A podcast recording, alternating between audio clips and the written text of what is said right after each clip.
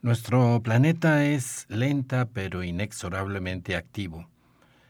Existe desde hace 4.600 millones de años y muy pronto en su historia la vida tomó, eh, montó en el planeta, apareció y desde ese instante la vida ha seguido desarrollándose en este planeta activo que le ha lanzado extinciones, cataclismos, meteoros, volcanes, y ahí va la vida, ahí vamos todos evolucionando. Hoy estudiaremos el tiempo profundo, los millones de años atrás, una época fuera de la imaginación humana.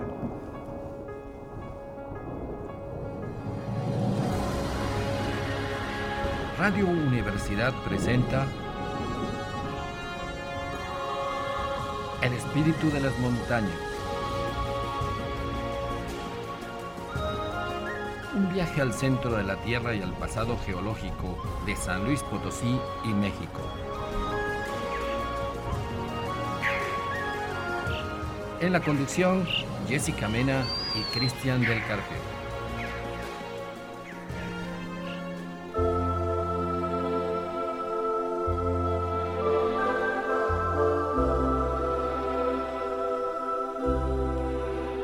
Hola, ¿qué tal? buenas tardes. Esperamos que su, su, fin de semana haya sido muy bonito como el que nosotros lo hacemos. Tratamos de hacerlo explorando nuestros recursos geológicos, naturales, el campo, el campo de San Luis y México, eh, toda esa variedad de especies y de plantas y de rocas es increíble para estudiarlas, para fijarse en ellas y llevarnos a muy, mucho más allá de la cotidianidad.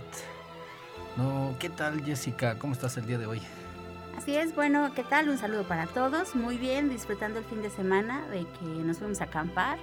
Eh, este fin de semana tuvimos luna nueva, así es que todos estos días van a poder observar la luna en creciente y si quieren ver las estrellas van a poder observarlas también muy fácilmente.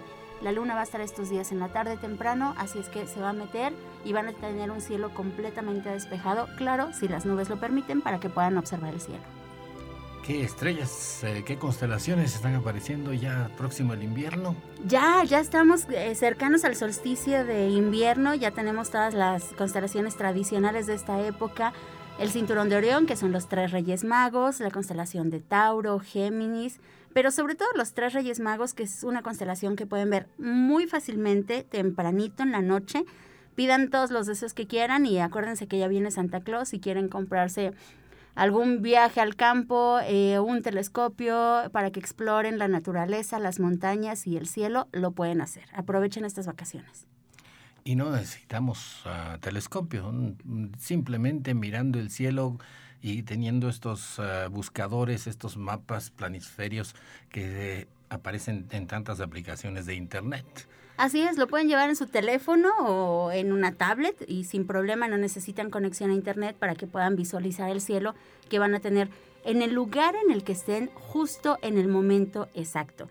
Simple y sencillamente necesitan tener alguno de estos programas de visualización de de planetas, de estrellas, del cielo que esté ahí. Hay algunos como Stellarium, eh, Starry Night, em, Google Sky, eh, Star Walk. Hay, Cantidad y no cuesta nada. Exacto, son gratis. Y podemos ver el gran espectáculo del cielo eh, de nuestro planeta, a la cual pertenecemos la, la constelación de el, el Espolón de Orión en la Vía Láctea. Y hasta estamos localizados ahí en un cachito de estrellas en esta espiral de millones y millones de, soles, de estrellas, en las cuales pues supongamos que por ahí habrá uno que otro bichito viviendo. Ojalá. Y fíjate que sí, eso que dices es muy importante, porque si nosotros estamos ahorita viendo hacia la constelación de Orión, estamos viendo hacia el centro de la galaxia. Seis meses después, que estamos viendo la constelación de Escor perdón, la constelación de Orión estamos viendo hacia la orilla de la galaxia. Seis meses después que estamos viendo hacia la constelación del Escorpión y Sagitario, ahí estamos viendo al centro de la galaxia. Entonces vamos a tener un montón de objetos que vamos a poder observar en toda esa zona. Igual, ahorita en Orión hay muchos cúmulos de estrellas que ustedes pueden ver háganlo a simple vista de preferencia primero. Si les sigue el gusto por la astronomía, aguantando el frío, eh, cómprense unos binoculares y van a empezar a descubrir cada vez más y más cosas. Y si sobrepasan esa prueba, entonces sí, se van por el telescopio. En el, en el punto opuesto de Orión está el escorpión. Y ahí en la colita del escorpión, cerca de Sagitario, está el centro de nuestra galaxia. Exacto. Que han descubierto oh, un hoyo negro. Sagitario alfa, exacto. Sagitario, y Sagitario beta, que también al parecer anda por ahí, al parecer también es otro de ellos. Que tiene el peso de 4 millones de soles, todo compactado en un punto, el punto del, del horizonte de eventos del hoyo negro. Increíble. Sí, es que como es un eh, agujero negro que está en el centro de una galaxia, pues tiene un montón de materia donde tragar y tragar estrellas, por eso es tan masivo. Y por eso es que esta clase de agujeros negros se utilizan para saber pues cómo se formó el universo, cómo eh, se mueven las ondas gravitacionales cuando chocan dos agujeros negros o dos estrellas de neutrones, pero pues es un montón de temas que ya después les platicaremos. Hablando de estrellas, tú que sabes de astronomía, nuestro Sol, nuestro planeta, para empezar desde el mero principio, vamos a hablar de la historia de la Tierra, pero vamos a empezar desde su nacimiento con la estrella, está el Sol. Exacto. Ah, nuestro sistema planetario en realidad es un sistema como muchos otros. Hay montones de planetas y sistemas planetarios que se están formando todo el tiempo en nuestra galaxia y en el resto de las galaxias, por todos lados. Entonces digamos que es un sistema planetario común, pero pues está padre y es importante para nosotros porque es aquí donde vivimos. Y hasta el momento es el único lugar en donde sabemos explícitamente que hay vida. Entonces, al inicio todo se forma de las nebulosas, nubes gigantes de gases y polvo, que la mayoría están hechas principalmente de hidrógeno. Hay zonas, como si vieran un algodón de azúcar, hay zonas en las que se va juntando más materia que en otras, y al juntarse esa materia se empieza a sentir cada vez más la fuerza de gravedad, la atracción gravitacional. Entonces se junta cada vez más materia. En estas zonas se forman cúmulos de materia que empiezan a compactarse cada vez más si nosotros apretamos nuestras manos, las vamos a sentir calientes. Lo mismo sucede con todo este polvo. La presión genera calor. Y cuando se alcanza un millón de grados es cuando podemos decir que acaba de nacer una estrella. Empiezan las reacciones termonucleares en el interior, empieza a emitir luz y se empieza a generar la nucleosíntesis. Es decir, a partir del hidrógeno se empiezan a formar todo el resto de los elementos de la tabla periódica que conocemos. Sí, es lo que decía mi maestro de química que al final todos los elementos son solo hidrógenos juntos. Núcleos de hidrógeno juntos y si se desarma uno, eh, un elemento termina con muchos hidrógenos y se pudiera hacer esta fisión nuclear. Así es, exacto. Aparte de la cantidad impresionante de energía que se necesita tanto para unir los núcleos como para separarlos. Entonces, eh, también se dice que nuestro planeta y nuestro Sol es de segunda o tercera generación. ¿Qué quiere decir eso? De que hubo otros antes como si fuera su célula original? Sí, y hay algunos que dicen que es hasta de quinta generación. Quiere decir que este material se recicló. El material con el que está hecho nuestro sistema planetario ya formó algunas estrellas previas que en su momento explotaron. Las estrellas que son muy grandes tienen muy poquito tiempo de vida porque son muy tragonas, consumen su combustible muy rápido. Entonces, desde que se formó el universo, ya se han formado varias estrellas gigantes que han explotado y con ese material se formó el Sol y nuestro sistema de planetas. Y por eso, eh, con la cantidad de materia que tiene y la tasa a la que la quema, que eh, decimos que va a durar en total unos 10 mil millones de años. Lleva la mitad, le queda la mitad para explotar. Está una estrella madura de media edad. Así es, ajá, sí. Digamos que es un adulto joven. A todo lo que da. Y nosotros venimos de todo ese todos los átomos de nuestro cuerpo vinieron de las estrellas. Exacto, de ese material que se recicló. Cuando eh. se formó el Sol, la protoestrella, quedó material regado por todos lados que empezó a formar anillos. Esos anillos se fueron acumulando y fueron a dar origen a cada uno de los planetas que tenemos actualmente. Sí, es interesante pensar eso, ¿no? Nuestro carbono, estamos hechos de carbono, agua, nuestro carbono eh, eh, los, eh, tiene seis protones. el sol en una, no este sol, sino un sol ancestral. Ajá, una estrella anterior. Una estrella anterior, ante, ancestral, juntó en una fusión nuclear seis átomos de hidrógeno e hicieron el carbono que nosotros tenemos. Billones y billones de átomos, pero pensando solo en uno. Así es, la materia de la que están hechas las plantas, los animales, nosotros y del petróleo se formó así. De esa manera. Los invitados que han venido, Jessica, nos han hecho un esquema general, un resumen de cómo se formó la Tierra y todos sus fenómenos. En eso, como tú decías, se acreciona esta materia alrededor del Sol, esos disquitos que quedan de piedritas y de piedras grandes y de, polvo, y por gravedad, pues se forman los planetas, entre ellos nuestro planeta. Así es, como tú dices, se llaman discos de acreción porque se va juntando todo este material. Hay choques, interacciones y demás. Y donde se junte una bolita grande, ahí esa bolita va a ir limpiando todo el camino por atracción gravitacional. va atrayendo todo. Y van chocando meteoritos con ella. Y va jalando gas y todo lo que está ahí alrededor al dar vueltas y vueltas y vueltas. Hay que recordar que la Tierra, por ejemplo, da una vuelta cada, cada año, ¿no? Cada 365 días. Entonces, en estos 4.600 millones de años, dio 4.600 millones de vueltas y tuvo tiempo de sobra para limpiar todo ese camino ahí alrededor. Todo su órbita. Y la Tierra se inicia y los metales, como nos platicaban, eh, los metales más pesados se van al fondo, al centro, como el níquel, como el fierro. Todos los demás flotan como si fuera en un océano de magma y se enfría esta corteza exterior que es muy finita, apenas unos, unas decenas de kilómetros.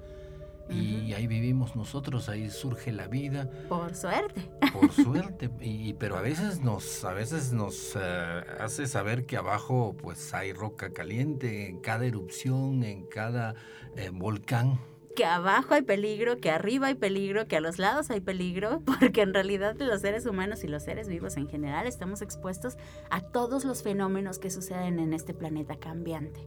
¿no? Sí, es cierto, nuestro planeta es una cascarita.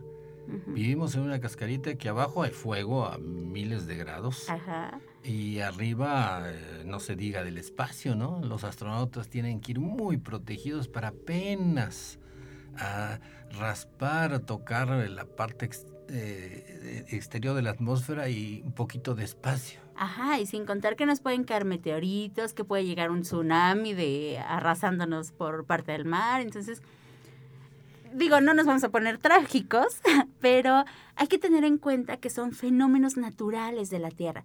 Y precisamente, como nos han dicho algunos de nuestros invitados en programas anteriores, son fenómenos naturales que nosotros construyamos en lugares donde no se debe es lo que los hace desastres naturales para nosotros, para la humanidad.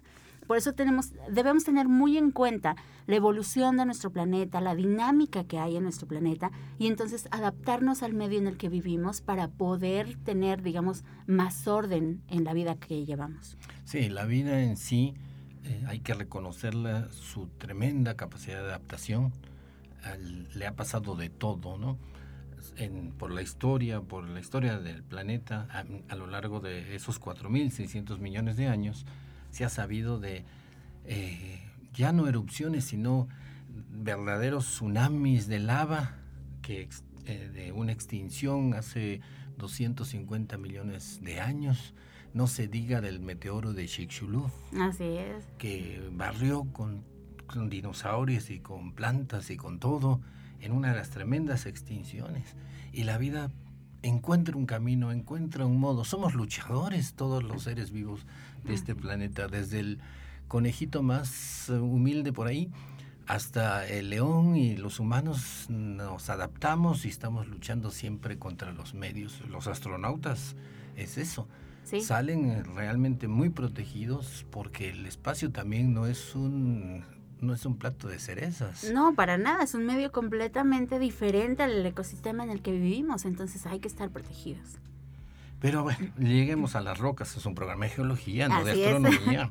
Bueno, entonces los geólogos, es interesante saber cómo, cómo eh, obtienen la evidencia, la información científica del tiempo profundo que estamos hablando.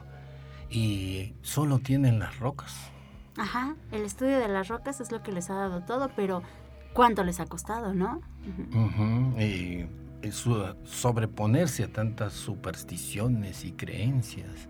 Cuando Nicolás Esteno mm, nos platicaba, uno de nuestros invitados inicia la, geología en mil, a fines del siglo XVII. Lo primero que dice, la primera ley que se atreve a afirmar es que las capas que ve uno en las, en las montañas, esas capas horizontales, él dice muy científicamente, la capa de arriba es más joven que la capa de abajo. Ajá.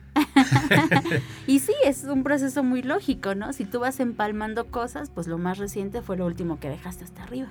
Claro, pero nadie lo... E, es el principio de estratigrafía y de ahí se arma todo, es increíble. Luego vienen otros científicos que le ponen, tratan de ponerle fechas, pero ¿quién iba a ponerle fechas a algo? Solo saben que es más joven la de arriba que la de abajo.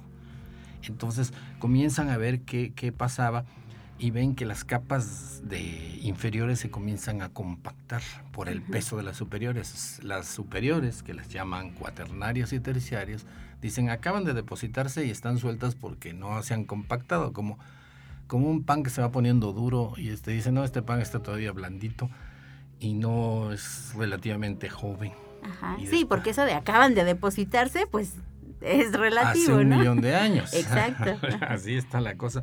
Y, pero tratan de ver qué puede hacer. Igual utilizan los fósiles. Eh, los trilobites son más antiguos que los amonites. Por ejemplo, ajá. Y los trilobites ya no existe ninguno viviente. Los amonites ya ahí quedan por ahí unos nautiloideos en el Océano Índico. Eh, pero los demás se han extinguido, tanto unos como otros, y las conchitas siguen por ahí y son recientes. Apenas con fechamientos de, de isótopos, resulta que, que es un descubrimiento increíble. Hablábamos de que el carbono está hecho de seis protones, y es cierto, pero también tiene en el núcleo neutrones. Así es.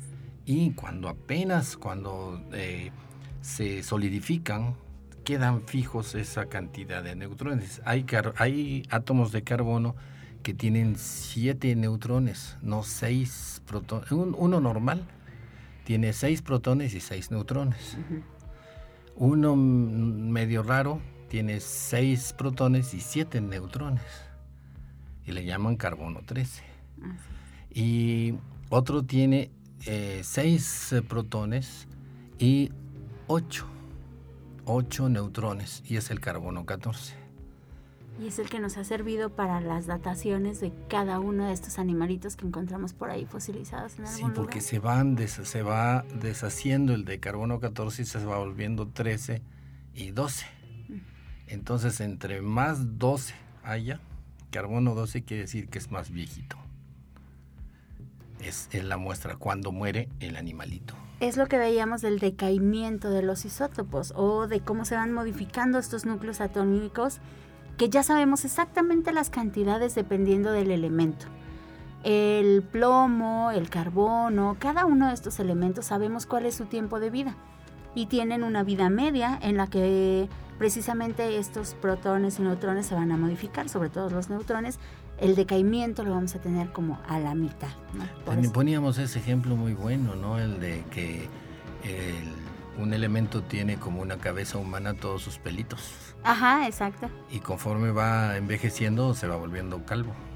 Así, conforme eh, envejece estos, estos núcleos, se les van cayendo los neutrones y por eso se puede dar el, tiempo, ¿no? Por eso se pueden dar las fechas, exacto. Claro, hay algunos medios eh, más eficientes que otros, pero yo creo que eso es lo importante de decir que estamos viviendo en una época privilegiada, donde se están aclarando muchos mitos, donde la tecnología y la ciencia que se ha desarrollado, y que no ha sido por extraterrestres, que hemos desarrollado, cada uno de los humanos que han eh, depositado su vida en la investigación científica nos permite tener esta investigación, este conocimiento y estas comodidades de las que gozamos ahora. Imagínate si nosotros hubiéramos ah, eh, platicado este, este programa, igual lo que estamos diciendo hace 300 años, 400 años, la Inquisición nos hubiera Claro, ya no estaríamos con cabeza sobre nuestros hombros, No, no, seguramente. qué terrible. Y todo se, ha- se conoce debido a esa curiosidad y el método científico. Exacto. Si no hubiera habido gente como Galileo, Copérnico, eh, Darwin y todos ellos eh, que se esforzaron, se arriesgaron y ahora sabemos de dónde venimos. Qué maravilloso eso, saber que las, eh, las los átomos de uno provienen de, de, eh, núcleos de las estrellas que explotaron y quedaron por ahí regados. Ahora solo falta saber hacia dónde vamos. O hacia dónde decidimos ir. Ujú.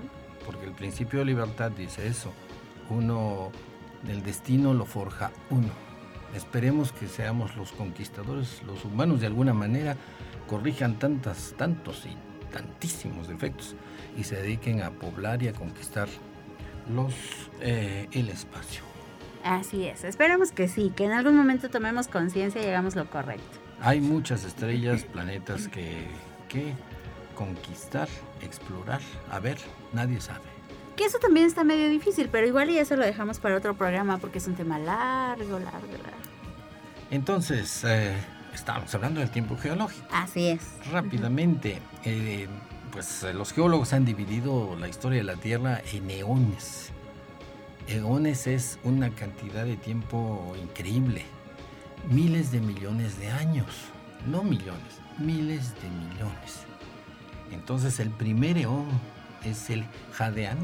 Ujú.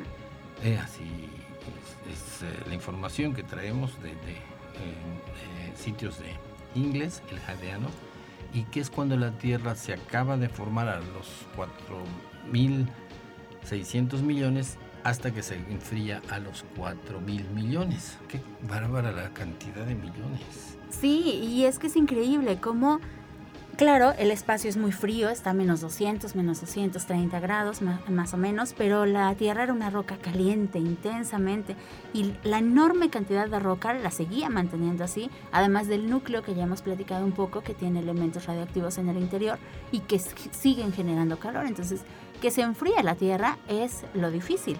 Por eso ha durado tanto tiempo, apenas llevamos una cascarita fría muy, muy delgadita y el resto, el interior, va a seguir caliente y se va a seguir enfriando, claro, pero muy de poco en poco.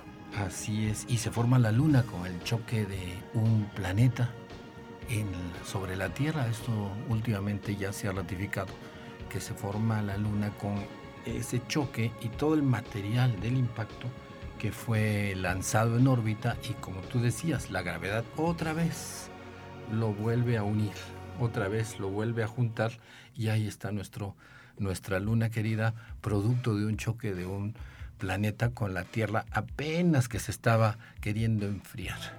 Así es, exacto. Y aquí es en donde vemos precisamente la relación de tamaño con el calor. ¿Qué se enfría más rápido? ¿Un vaso de atole o una olla de atole? Claro, la luna se enfrió muy rápido y, y se quedó ahí.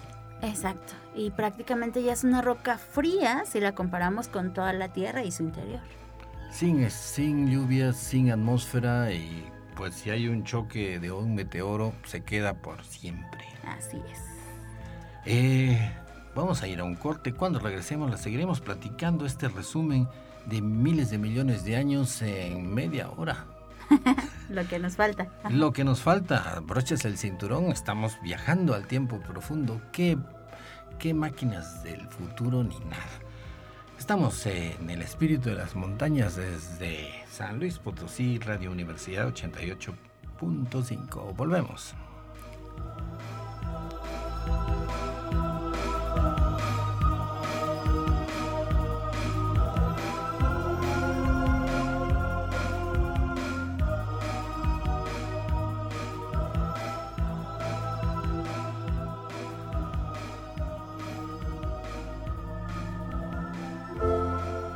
Estamos de regreso en el espíritu de las montañas, el programa que lo lleva a un viaje al centro de la Tierra y a la vez al pasado. El día de hoy estamos hablando del pasado profundo, de miles de millones de años. De hecho, hemos regresado a 4.600 millones de años, al mero origen de la Tierra por acreción, todos esos pedacitos que andaban por ahí se juntan en un planeta y de ahí salimos nosotros, imagínense.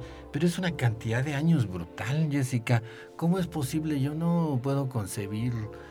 En realidad uno dice 4 mil millones de años y lo dice fácil, pero si uno piensa, pues son... es una cantidad que no podemos realmente imaginar. Realmente no la visualizamos, ni tú, ni yo, ni nadie del planeta Tierra eh, ni del espacio, pensando en los astronautas que están en la estación espacial, nadie lo podemos imaginar. Y aquí tenemos dos vertientes, precisamente. Los científicos nos dicen, uno, que no somos buenos en matemáticas. Un país que tiene una población que es buena en matemáticas mejora mucho su Producto Interno Bruto, pero aún así, en general, los humanos no somos buenos en matemáticas. Yo no puedo llevar ni mi cuenta de banco. Fíjate, ¿no? Y eso sí es un caos, ¿no? Entonces, al no ser buenos en matemáticas, no podemos visualizar esto eh, de una manera tan cotidiana como decir, eh, no sé, los días que han pasado de la semana o cosas por el estilo. Son números muy grandes que realmente escapan a nuestra razón. Esa es una de, las cosas eh, por las que se van los científicos, que no lo podemos imaginar porque no somos buenos en matemáticas. No tenemos buenos fundamentos. ¿Por qué no evolucionamos para eso? La otra es esa, que no, la evolución no nos ha dado esa herramienta. En la antigüedad nunca hemos necesitado imaginar números grandes.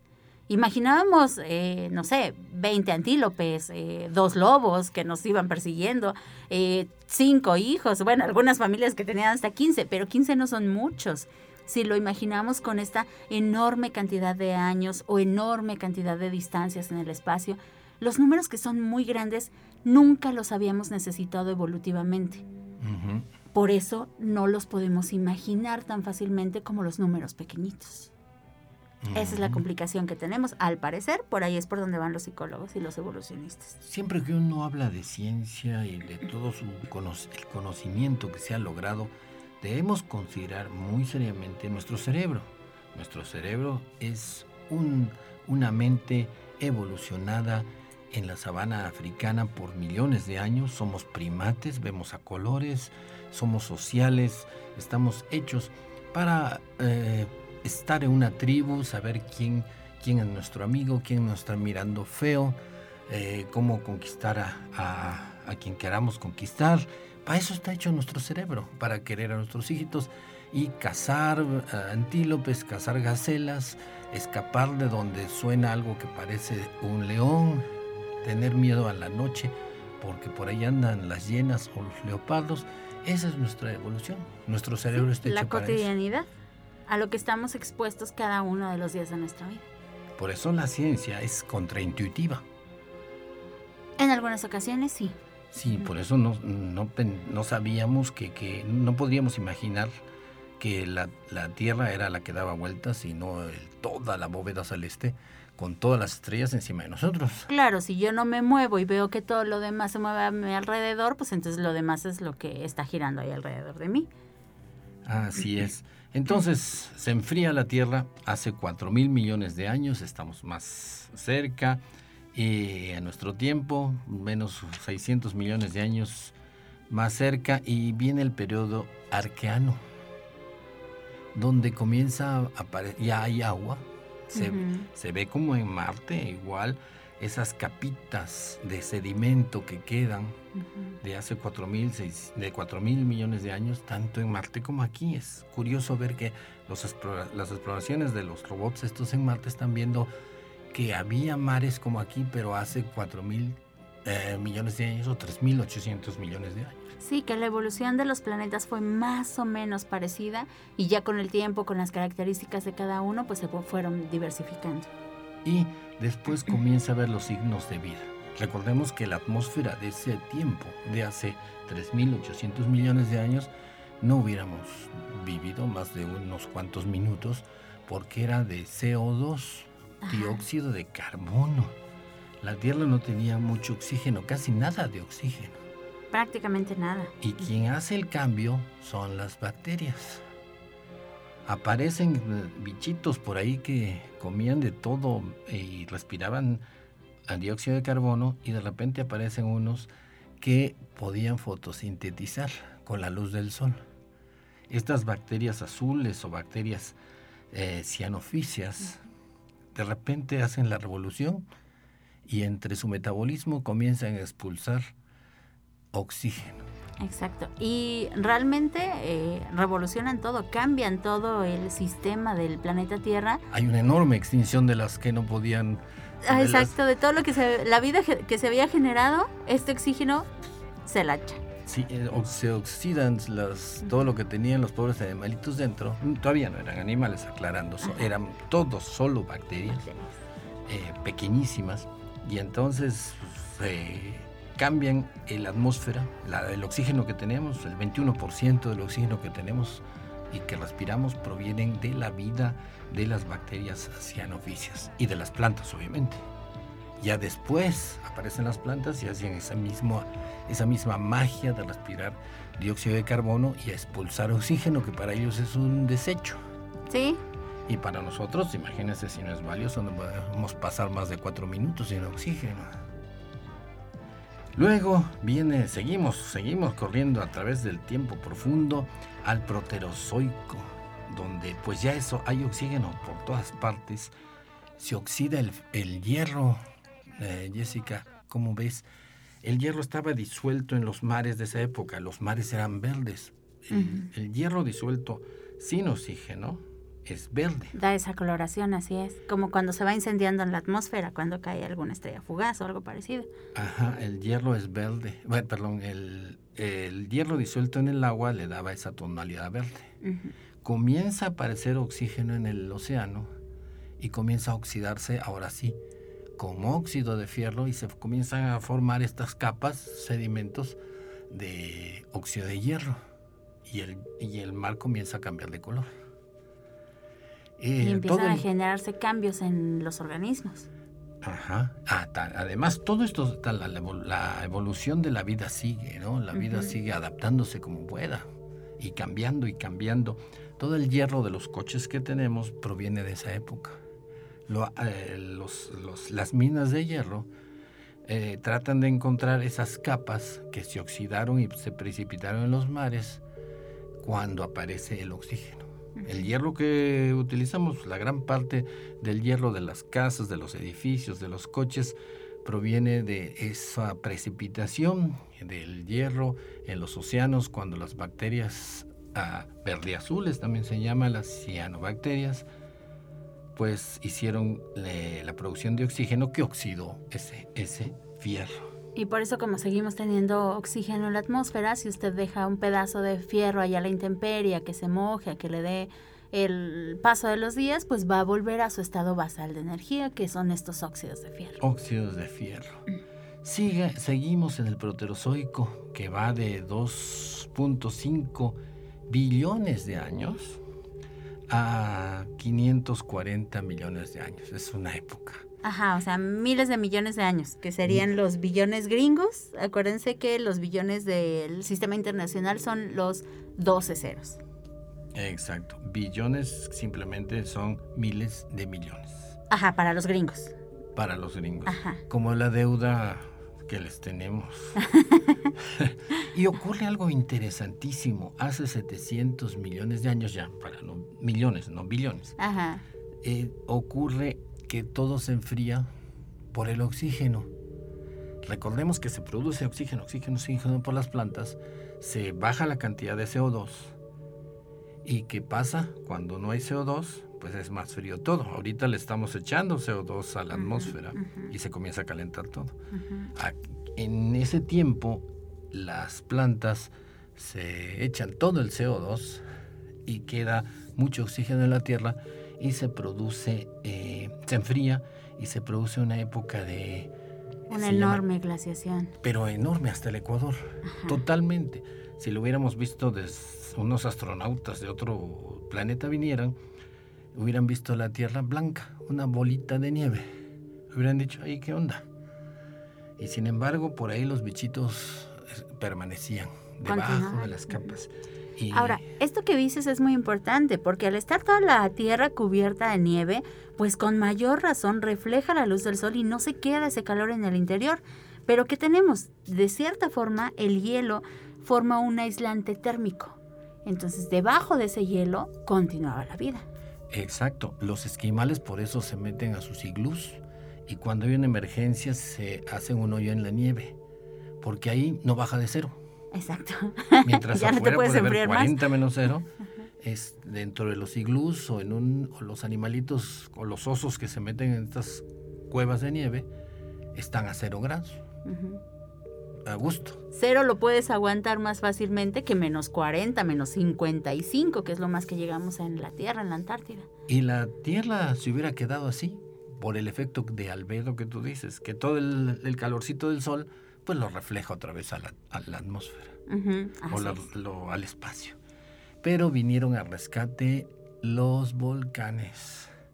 Hubo una serie de explosiones volcánicas que inyectaron muchísimo CO2, dióxido de carbono, a la atmósfera, cubrieron de ceniza oscura la nieve y el sol comenzó a calentar todo y hace más o menos 630 millones de años eh, la Tierra comenzó a, a, a ser como ahora, con unos enormes casquetes polares, pero al menos en los trópicos ya había, Ya, había calorcito para que se desarrollara más a gusto la vida.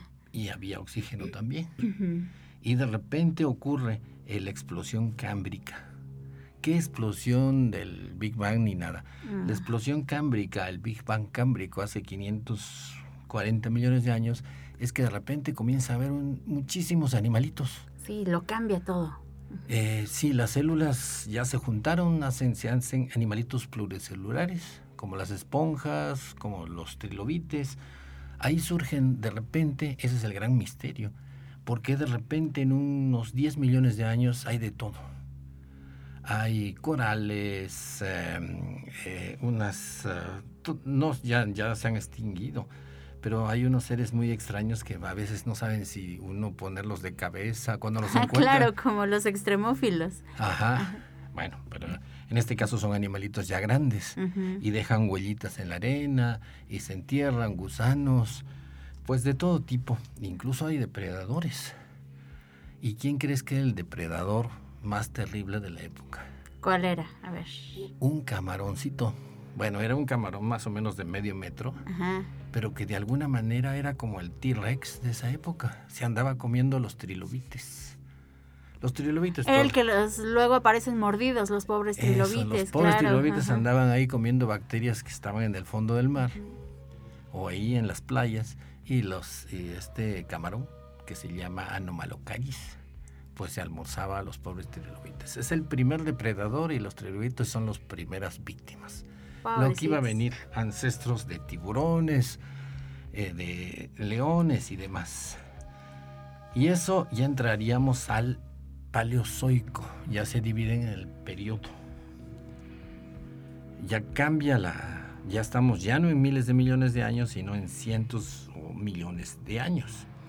Era la, perdón, es la época paleozoica, la era, era paleozoica. Y en este caso, pues cada era tiene varios periodos. La era, la era paleozoica arranca con esta explosión del cámbrico de animales y los animales siguen evolucionando y a la vez la Tierra le sigue aventando extinciones, que se enfría, que se calienta y varían los gases de la atmósfera, sube el oxígeno, baja el oxígeno y los pobres animalitos que se adaptan, de repente pues la Tierra les cambia la jugada y mueren por cantidades. Son las eras paleozoica, mesozoica, que serían los, la época donde aparecen los dinosaurios, y la cenozoica, que es donde aparecen los mamíferos y las aves. O, o no es que aparezcan, Después de la extinción de los dinosaurios o del, eh, bueno, de los dinosaurios grandes, los pequeños individuos que quedan, eh, sobre todo los mamíferos, ahí es en donde tienen como eh, su desarrollo. Ajá. Los mamíferos aparecen en el Mesozoico, en la, era Mesozoica, pero se diversifican cantidad en el Cenozoico, después que obviamente el meteoro este de Chicxulub eh, cae y desaparece a los dinosaurios que los traían muy amolados. Ajá, los dinosaurios grandes, porque recordemos que los pollos son como los, eh, los animalitos que quedaron después de los dinosaurios, que son como sus primos, ¿no? Son sus descendientes. Pero como tú dices, el meteorito llega, extingue a la mayoría de los dinosaurios que existen, entonces al ya no tener estos depredadores gigantes que traían correteando a los pobres mamíferos por todos lados porque se los almorzaban todo el tiempo, eran presas muy fáciles, entonces los mamíferos empiezan a diversificar, empiezan a recorrer todo el planeta con la tranquilidad de que ya no tienen tantos animales que los estén cazando por ahí y entonces empiezan a desarrollar en todos los ecosistemas posibles, ¿no? Se van adaptando, van evolucionando. Tenemos los roedores, los primates, los murciélagos. todos estos animalitos mamíferos eh, en el Mesozoico, con los dinosaurios por ahí, eran nocturnos eh, andaban, eran básicamente, lo hemos dicho, como tlacuachitos chiquitos. Parecían unas ratitas medias ahí.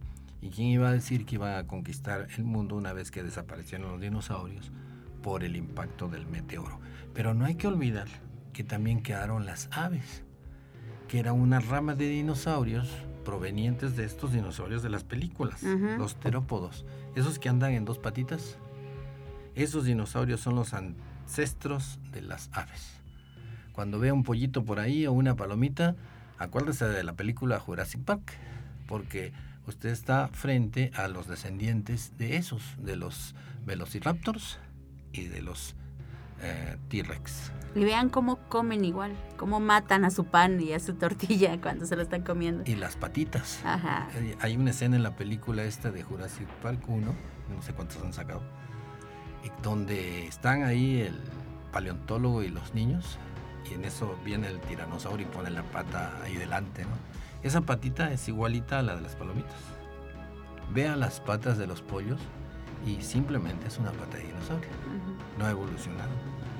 Por eso hay que querer a las palomitas y a los pollitos. Y sobre a todos los animales. También. Y de hecho debería llamarse la, era de los, de los de las aves, puesto que hay más especies de aves que de mamíferos. Más o menos el doble, ¿no? Hay 10.000 especies de aves y 5.600 de mamíferos. Debería llamarse la era de los de las aves.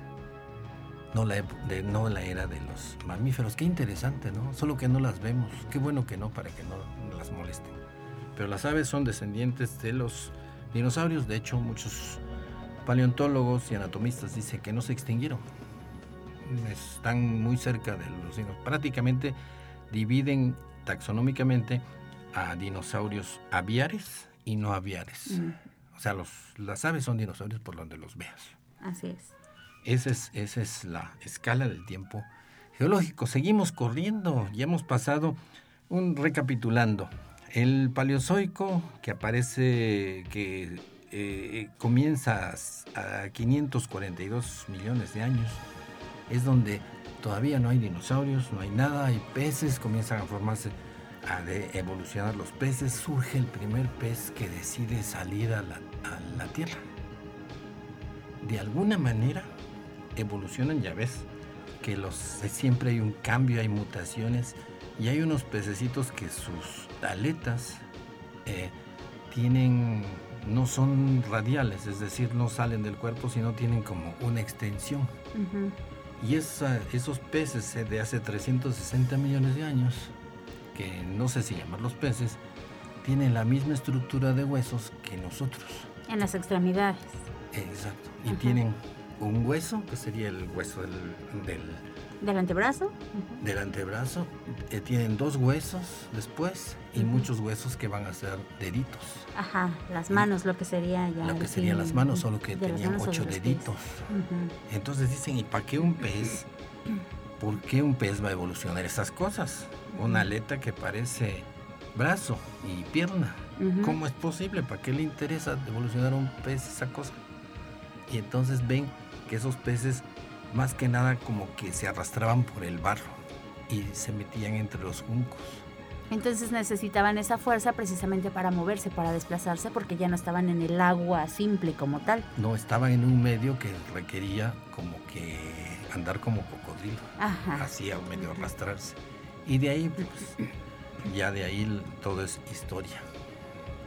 De ahí continúa a los reptiles, a los dinosaurios y a los mamíferos, básicamente. Resumiendo esta historia, pues la, la vida siempre está cambiando, siempre está evolucionando y hemos llegado hasta aquí con la evolución de los grupos sociales en la sabana africana, entre ellos los elefantes, los leones, hasta los felinos se hicieron sociales en la sabana africana y nosotros los primates. que se supone que son los que han desarrollado toda esta tecnología para conquistar el planeta y se pretende conquistar otros planetas, ¿no? Pero primero tenemos que poner orden aquí en nuestra casa. Eh, pues no, el planeta, la fauna no le ha hecho mucho favor. El, el, humano, eh, qué bueno que ya se está dando cuenta de todo un, todo un movimiento en pro de la ecología, de la naturaleza, y yo creo que eso va asociado a un desarrollo eh, para conquistar las estrellas. Si no, no va a merecerlo. No se va a conquistar las estrellas siendo fanáticos de, las, de la televisión, de los espectáculos. No, para nada. Tenemos que echarle galleta a lo que estamos haciendo aquí para poder como mejorarlo. Pero todo este tiempo que hemos recorrido en la historia de la Tierra, del planeta, nos permite visualizar cómo ha ido cambiando precisamente todas las condiciones. Ya vimos que cambió la atmósfera, ya vimos que cambió el mar, ya vimos que cambió incluso la tierra, la corteza. Y cada uno de estos movimientos que sucedieron y que siguen sucediendo en nuestro planeta nos van a seguir dando la pauta para saber cómo evolucionar y cómo adaptarnos a este medio en el que estamos. Seguimos teniendo un montón de fenómenos eh, del interior de la Tierra, los volcanes, el movimiento de placas tectónicas, entonces tenemos que adaptarnos a ellos, tenemos que mejorar la tecnología actual para poder saber cómo vivir en orden con nuestro planeta, que prácticamente es un ser vivo más como todos los que habitan en su superficie y en sus mares. Sí, el, humano tiene que salir del consumismo extremo, tiene que cambiar eh, hacia darse cuenta que es parte de la naturaleza, viene de la naturaleza, viene de las estrellas y tiene que aprender a reconocer eso y vivir acorde. La ciencia nos ha ayudado, pero la ciencia no lo es todo, sino hay que tener la actitud correspondiente. No es necesario solamente saber y, tener en el celular toda la información del universo, sino hay que actuar cada día acorde. Somos parte del universo, somos parte de la vida, la vida es parte de nosotros, ese concepto es muy interesante y debemos poner en práctica lo que eso signifique, porque no todos lo, hacemos. Viva más intensamente, haga más cosas, vea menos televisión, vea menos espectáculos y haga de su vida algo interesante, como decía Robin Williams en la película de La Sociedad de los Poetas Muertos. Así es, Carpe Diem. Carpe eh, Diem, exacto. Y pues los invitamos a que se posicionen también, a que repasen todo este tiempo geológico, toda esta evolución del planeta Tierra, que ven la cantidad enorme de miles de millones de años que ha sucedido y que se posicionen, que nosotros ahorita, los seres humanos, los Homo sapiens que tenemos este desarrollo científico y tecnológico, llevamos muy poquito tiempo en el planeta para que vean más o menos todo lo que ha sucedido. Simple y sencillamente, si queremos imaginar, por ejemplo, un granito de azúcar, lo podemos ver muy muy fácilmente, un granito de azúcar. Si comparamos un granito de azúcar con un millón de granos de azúcar, vamos a tener más o menos 700 gramos de azúcar. Un millón de estos eh, granitos son 700 gramos. Ajá. Y si queremos visualizar un millón de millones, tendríamos más o menos 700 toneladas de azúcar. Y cada uno un año. Ajá. Sí, que en el calendario cósmico. Exacto. Entonces, posiciónense en esto, los invitamos a que repasen este tiempo geológico y pues nos vemos la próxima semana. Recuerden que nos siguen en la página de Facebook del Espíritu de las Montañas. Y eh, también eh, tenemos el podcast de Radio Universidad, ahí están varios capítulos de esta serie de geología. Nos despedimos, eh, los esperamos el próximo domingo, 6 de la tarde, para seguir platicando de nuestro planeta y de nuestro país interior. Nos vemos la próxima. Buenas noches.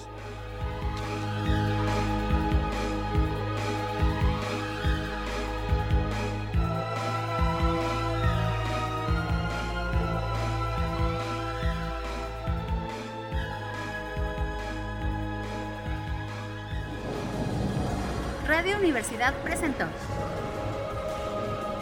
El espíritu de las montañas. Ha sido un viaje al pasado geológico de San Luis y México.